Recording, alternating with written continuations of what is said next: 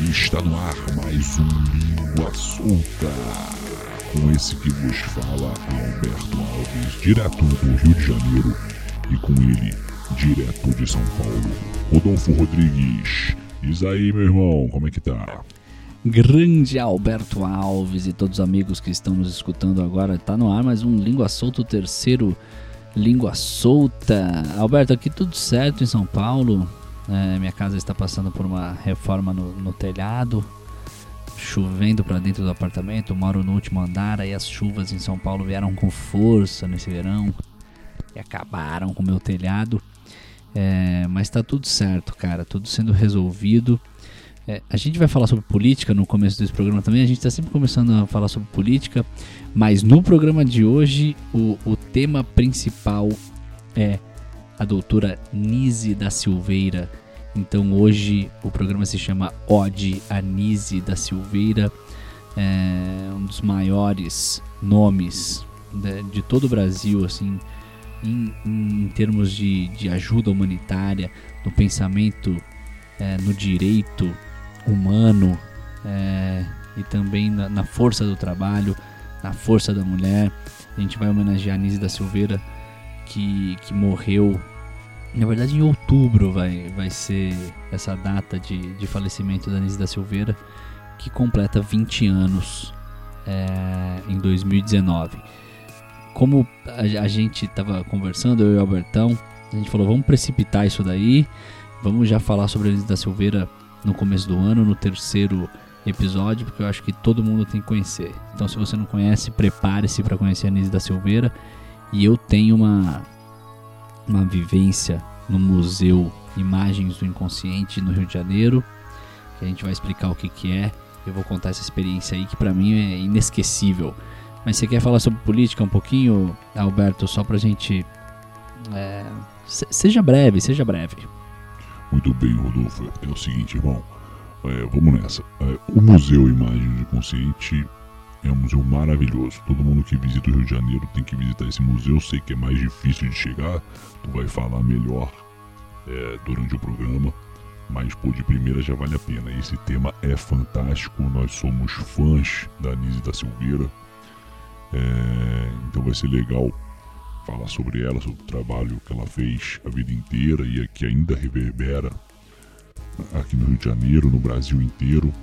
Pô, vai ser legal, vamos poder falar de, de psicanálise, de psiquiatria, sempre um, um papo muito interessante. Outra coisa que vale dizer, nós não somos especialistas no assunto, entendeu? Nós somos comunicadores, então a gente vai. É, é, é um jeito é, de se falar sobre é, esse tipo de cultura, mas também não é, não é uma coisa de doutorando, de mestrando, mas, pô, experiências e sensibilidade que nós temos. Mas rapidamente, sobre a política, o nosso querido presidente Bolsonaro é, ele deu a deixa de que os quartéis e de que o Brasil inteiro comemore é, o início da ditadura no dia 31 de março de 1964. Como estamos perto da data, eu acho que pô, impossível a gente não falar sobre isso, comemorar essa ditadura de direita que o Brasil viveu é um absurdo, um absurdo dos absurdos. Qualquer ditadura de direita e de esquerda é uma tragédia para todos os países e, infelizmente, não temos como negar, a história. O que aconteceu aqui no Brasil foi uma ditadura. O João Goulart, só para citar a história um pouquinho rapidamente, você pode pesquisar é, se você duvidar de mim também. A internet está aí para isso. João Goulart tinha sido eleito, ok? É, ali substituindo o Jânio Quadros. E, e os militares tomaram num golpe a presidência da República. É, por exemplo. E, e, falando que, pô, é, haveria um golpe comunista aqui no Brasil se isso não acontecesse, porque o comunismo estava tomando formas é, no mundo inteiro, estava tava forte já no, no mundo inteiro é, em alguns setores e o, o, Partido Comunista obviamente apoiava o João Goulart aqui no Brasil. Porém, não era a sua maioria e, e políticos que passavam longe de ser é, comunistas também apoiavam o João Goulart.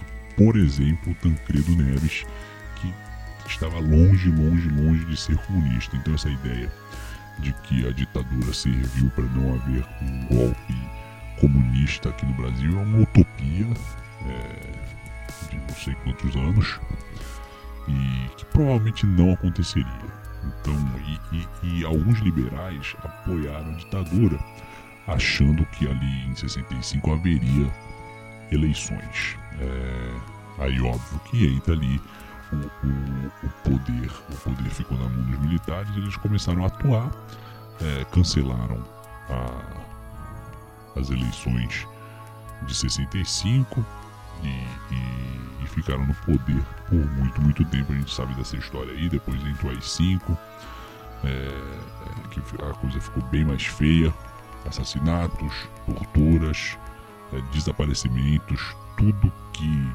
que faz parte de uma ditadura. Então a gente não pode comemorar essa data, não vamos comemorar. O que a gente devia fazer é ter no Brasil mais museus sobre mais estátuas sobre, para a gente não esquecer do que aconteceu aqui no Brasil, que foi uma ditadura clara e uma tragédia. Bom, porra, falei pra caralho, mas tinha que falar sobre isso, Rodolfo. Vamos tocar o assunto logo. É isso aí, Albertão. É, pode falar, mano, que não é grupo de WhatsApp não que você fica preocupado se vai falar mais de 5 minutos, que a galera vai achar ruim, ninguém vai ouvir. É, se tem conteúdo, manda brasa. E é isso mesmo, não vamos comemorar o dia 31 de março de 64, vamos direto ao assunto é, sobre esse, esse, personagem, essa pessoa, uma das mais importantes do nosso país. O programa de hoje se chama Ode Anise da Silveira, é, que foi psiquiatra, pregou o amor é, e os direitos humanos. Mas antes, só para embasar aqui o papo, eu queria embasar os ouvintes que estão que nos acompanham agora sobre o conceito de inconsciente coletivo da psicologia analítica criado pelo, pelo Carl Jung, que, que foi mentor e depois é, ele e Nise da Silveira se comunicaram por cartas, a gente ainda vai falar sobre isso. O inconsciente coletivo é a camada mais profunda da psique. Então, e ele é constituído pelos materiais que foram herdados. Só pra gente se embasar, então a gente vai pensar que a psique humana foi sendo construída é, ali com o primeiro Homo sapiens.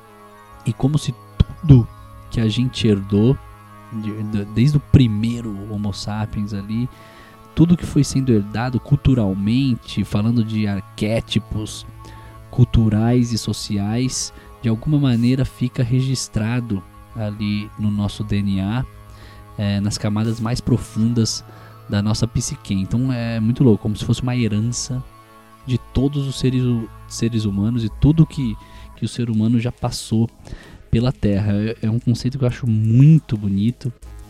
Acho importantíssimo a gente pesquisar sobre esse conceito do Jung. É só uma base para depois ali na frente eu vou contar uma história da Nise, uma história famosa, obviamente para quem conhece o trabalho do Nise, que depois é, vai se unir com, com a ideia do conceito de, de inconsciente coletivo, vai praticamente provar, na verdade, esse conceito, né, Alberto? Exatamente, meu irmão. E se você for cabeçudo o suficiente, gostar do tema, pode se embrenhar no, nos livros e textos do, do Jung sobre inconsciente coletivo, claro, um conceito criado por ele e, e também é, sobre mandalas. É, como você citou inconsciente coletivo, impossível também não, não dar um, um, um parâmetro aí para quem está nos ouvindo sobre as mandalas. Porque também, é, falando do inconsciente coletivo e do trabalho da Nise, isso vai ser importante lá na frente. É, porque o Jung mesmo utilizou a mandala e tem textos sobre mandala como a representação simbólica da totalidade da psique. Então, como se fosse um é, esse círculo que é a mandala, né, esse círculo mágico, como se representasse a totalidade, o universo todo. Então, como se a mandala fosse um um símbolo da, da psique humana.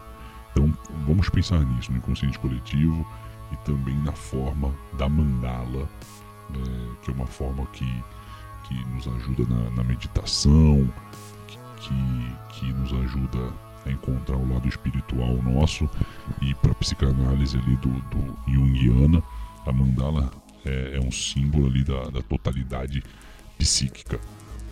É demais, pô, esse tema é demais. Vamos, vamos, vamos falar sobre a Nise. Então agora depois desse, dessas duas bases, essas duas referências.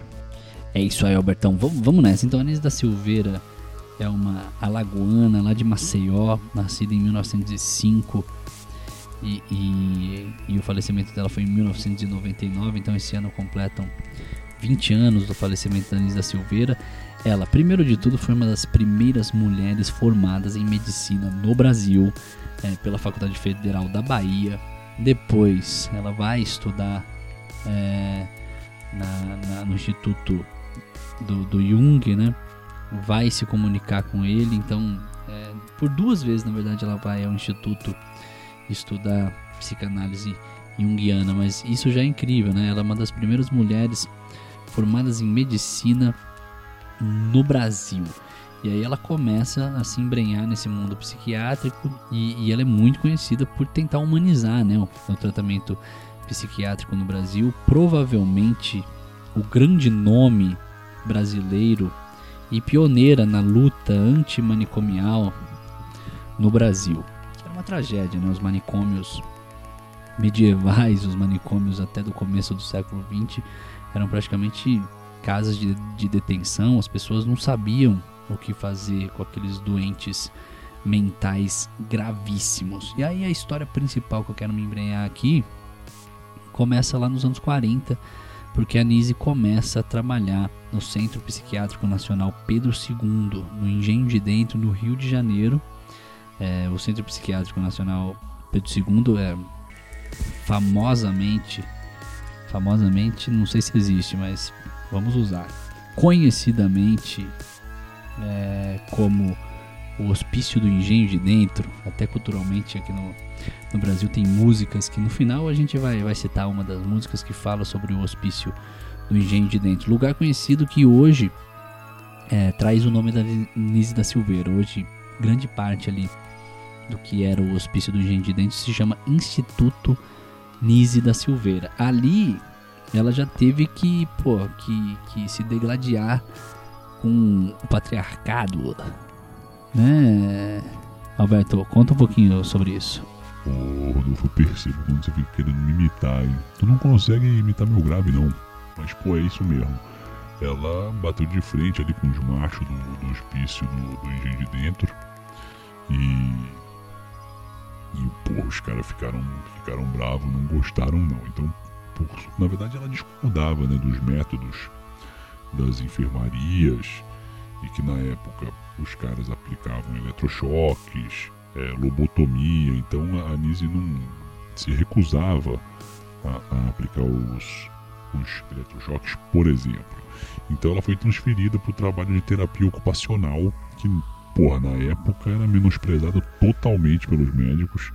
É, na época, o, a terapia ocupacional para os pacientes, na verdade, a Nise gosta de, gosta de chamar de cliente. Então vamos chamar de cliente. No, a, as tarefas tradicionais da terapia ocupacional era, eram limpeza, é, manutenção. Então os pacientes limpavam banheiro e essa era a terapia ocupacional. Então ela já chegou batendo de frente, já foi mandada ali para um lugar menosprezado e o que vai acontecer nesse lugar é que é a grande história, né, Rodolfo? Exatamente, Alberto. Então, é, continuando, é, o que ela fez com a, a sessão de, de, de terapia ocupacional ali do Hospício do Engenho de Dentro foi algo revolucionário e pioneiro. Então ela tira esses clientes, né? É, que é um nome muito bonito mesmo. Se os caras estão pagando o imposto e estão ali no, no hospital público, eles realmente são clientes dos médicos. Maravilhoso. Então ela começou é, a fazer na terapia ocupacional, criou ateliês de pintura e, e modelagem, com a intenção mesmo de, de, possibilitar aos doentes reatar seus vínculos com a, com a realidade através das expressões, né? Através da arte, através da, da criatividade. E, e, cara, ela revolucionou a psiqui psiquiatria ali no Engenho de Dentro e também é, a, a, praticada no Brasil inteiro, né?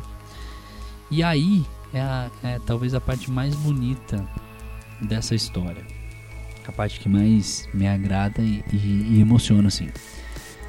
Ela vai começar a trabalhar com doentes mentais gravíssimos ali, pessoas que não tinham a menor condição de viver em sociedade, que foram completamente abandonadas, abandonadas pelas famílias e com esse trabalho, o começo desse trabalho, ela, ela observava pinturas é, completamente abstratas, raivosas, o uso de, de cores mais escuras e, e, de pinturas sem nenhuma forma. Com esse tratamento, e ela vai, obviamente, trabalhando outros aspectos do, do tratamento que eu não vou, não vou entrar no mérito agora entrar no mérito mais da, dessa terapia ocupacional. E ainda batalhando contra os médicos mais antigos que davam eletrochoque e a lobotomia. Mas esse trabalho na terapia ocupacional vai dando resultado e além de, de dar um resultado visível nos clientes, ele começa a, a, aparecer também nas formas, nos símbolos e nas artes, nas artes que esses clientes começam a produzir nessa na terapia ocupacional. Então, que é muito bonito. O primeiro momento é os clientes completamente é, doentes, né? E, e, de uma forma gravíssima. Essa essa doença é, ela vai se alterando, eles vão ficando um pouco mais em contato com a realidade. A partir do momento que eles vão melhorando, mesmo que, que minimamente, acontece a, a, a, a parada bonita da história, e por isso que eu falei do inconsciente coletivo. Vários deles, a partir do momento que começam a melhorar, saem dessa forma mais abstrata e raivosa de arte e começam a produzir, é, muito provavelmente inconscientemente, mandalas. É, vários deles começam a produzir pinturas é, em formas circulares com outras fórmulas geométricas dentro.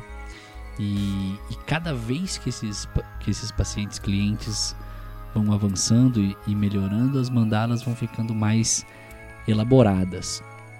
Aí a Nise vai lá é, contar pro Jung, né? ela, ela consegue se comunicar com Carl Jung por cartas é, na época para poder falar pro mentor dela e pro cara que criou o conceito de, de inconsciente coletivo, que ali, no subúrbio do Rio de Janeiro, no Brasil, é, aquele conceito se materializou ali com os pacientes dela. Isso é uma coisa linda, maravilhosa que aconteceu no nosso país. Isso é muito lindo mesmo, Rodolfo. E, pô, Jung obviamente se interessou muito por essa pesquisa e por esse trabalho que a Nise fazia aqui no Brasil, quis saber muitíssimo desse trabalho e por causa desse trabalho ela vai lá para o instituto dele estudar e parece que por muito tempo eles ficaram mantendo contato. O trabalho da Anise da Silveira é um trabalho muito importante também para a evolução do pensamento junguiano e, e essa coisa do, da materialização do inconsciente coletivo que aconteceu ali de Dentro, no meu Rio de Janeiro.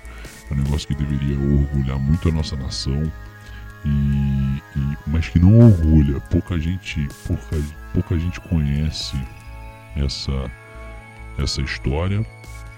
E o Rodolfo tem uma experiência aí indo ao Museu de Imagens do, do Inconsciente, que fica ali no Hospício do Engenho de Dentro. Foi fundado pela Nise da Silveira em 1952, é, que é um museu que é a preservação desses trabalhos produzidos é, nessa terapia ocupacional. Então, tem obras de, de modelagem, de pintura. Então essa instituição foi criada para preservação dessa história que conta na verdade a batalha da, da, da mente humana é, para vencer essas doenças que são graves. Então existe esse museu de imagens do inconsciente ali no hospício, no Instituto Nunes da Silveira, hoje o, o hospício do Engenho de Dentro, que é um lugar que todo mundo que, que vai ao Rio deveria conhecer. Eu conheço muito bem. O, o, o Rhodes foi lá e, e se emocionou muito. Pô, e eu queria saber dessa história, porque pô, a gente a gente pensou em fazer esse o programa de hoje sobre a Nise exatamente para você poder contar essa história e, e, contar um pouquinho do, do museu de imagens do inconsciente e também dos, dos artistas né, que, que, que surgiram desse trabalho da Nise. Isso aí, Albertão, vamos lá.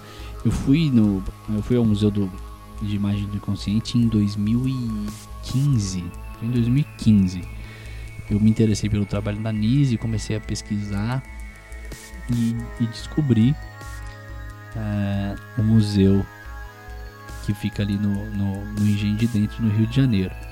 Desconhecidíssimo, então eu fiquei, eu, eu fiquei uma semana no Rio de Janeiro essa, nessa viagem e, e fui para o Rio de Janeiro exatamente para conhecer o museu, então foi uma viagem focada.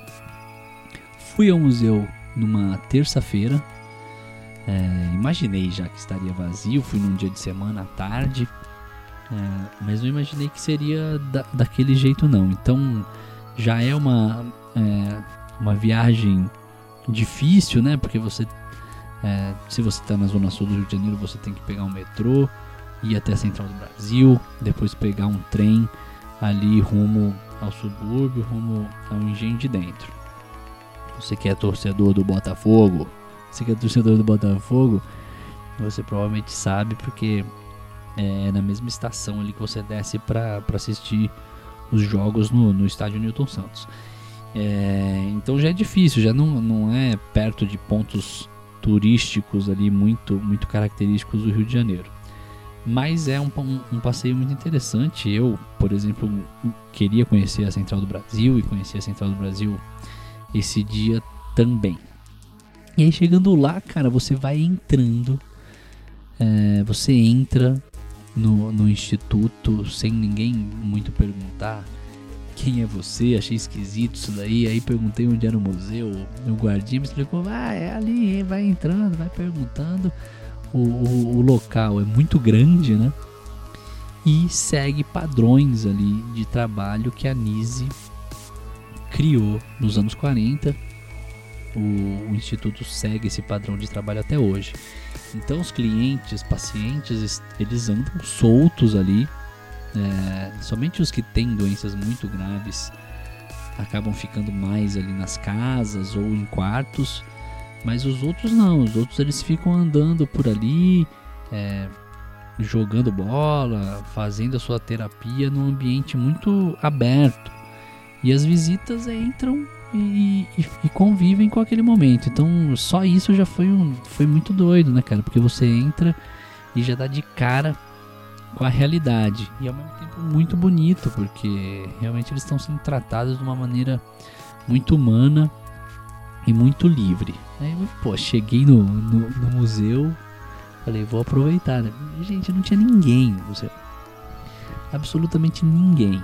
Ninguém. Eu estava sozinho dentro de um museu, fui aproveitando. Ali na, na primeira sessão você consegue é, ler as cartas entre Nise e Jung, já é um, negócio muito legal. E aí nesse momento chegou uma, uma menina que estava ali no museu também, chegou do meu lado e pô, perguntou: O que você está fazendo aqui? De onde você é? Ela quis bater um papo assim. Eu falei que, que eu estava vindo de São Paulo e que eu queria conhecer o museu, porque eu gosto do trabalho da Anise da Silveira. Ela desacreditou completamente. Ela estava lá porque o pai dela é paciente, então ela estava esperando um tempo ali no museu, aproveitando para ver as obras.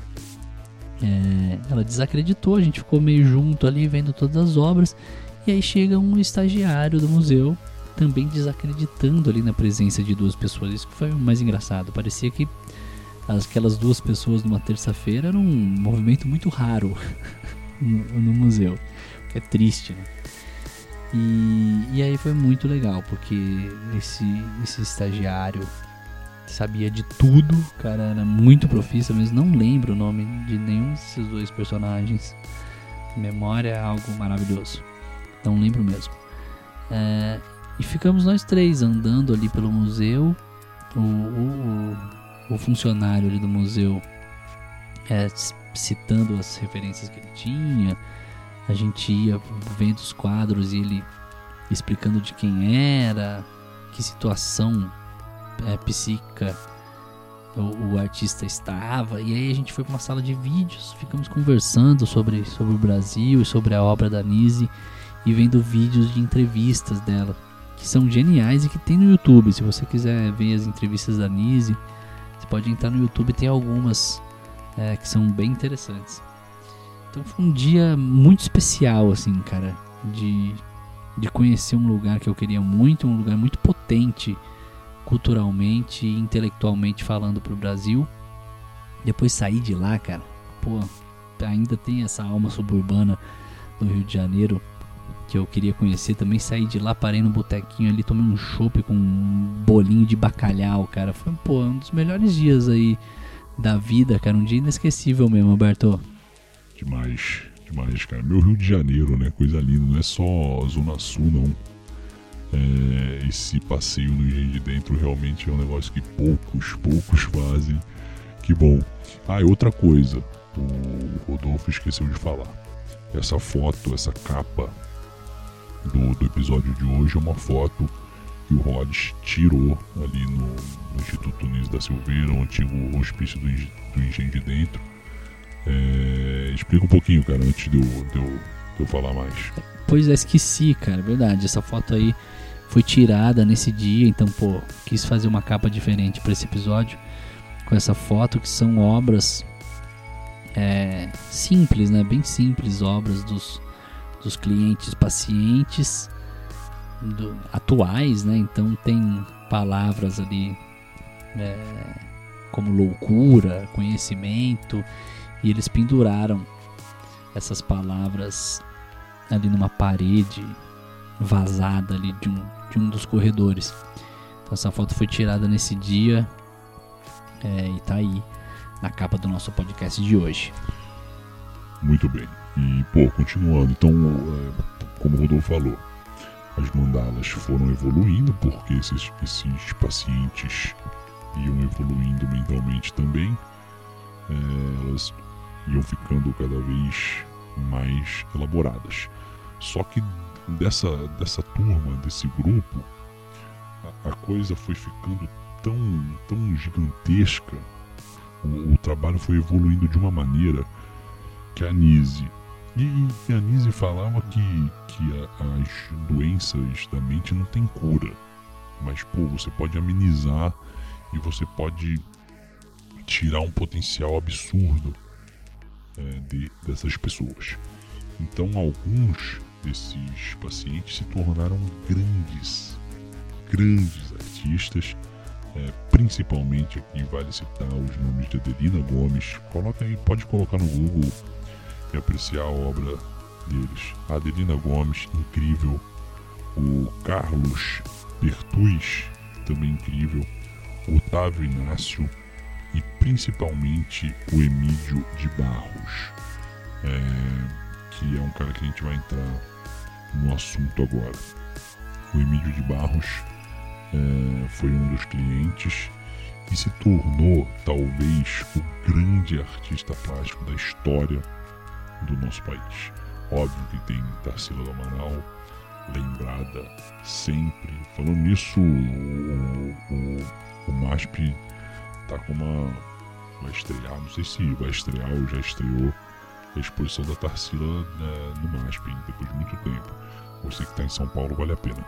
Mas o Emílio tá, tá no, no mesmo patamar da, da Tarsila. Então, para você ver o tamanho dessa obra. O Emílio é, era um cara que tinha problemas muito graves, já vinha de uma família que, que era muito problemática, a mãe já tinha doenças mentais também, e, e ele se tornou esse grande gênio né, das artes plásticas do Brasil, expondo em, em várias cidades da Europa, é um cara reconhecido principalmente no mundo é, das artes plásticas, expôs em Berlim, em Paris. Então, para você também conhecer o trabalho, Emílio de Barros é um dos grandes pintores que, que saiu de um trabalho tão, tão bonito, tão profundo, que é esse trabalho da Nise da Silveira. Alberto, um dos mais profundos mesmo, é muito bom, que bom que a gente falou sobre esse tema hoje. Estou muito feliz porque realmente é muito profundo. Fala sobre arte, sobre o ser humano, sobre a mente, sobre psiquiatria, sobre cultura. Então, o trabalho da Anise da Silveira realmente você pode entrar em vários aspectos. É, a gente vai citando esses nomes, vale a pena demais pesquisar. Você que gosta de artes, você que gosta de cultura, são nomes para se embrenhar mesmo. É, como o Alberto falou ali no começo, nós não somos especialistas, somos comunicadores, então pô, vai atrás dessas histórias com mais profundidade, vai valer muito a pena para a vida de cada um.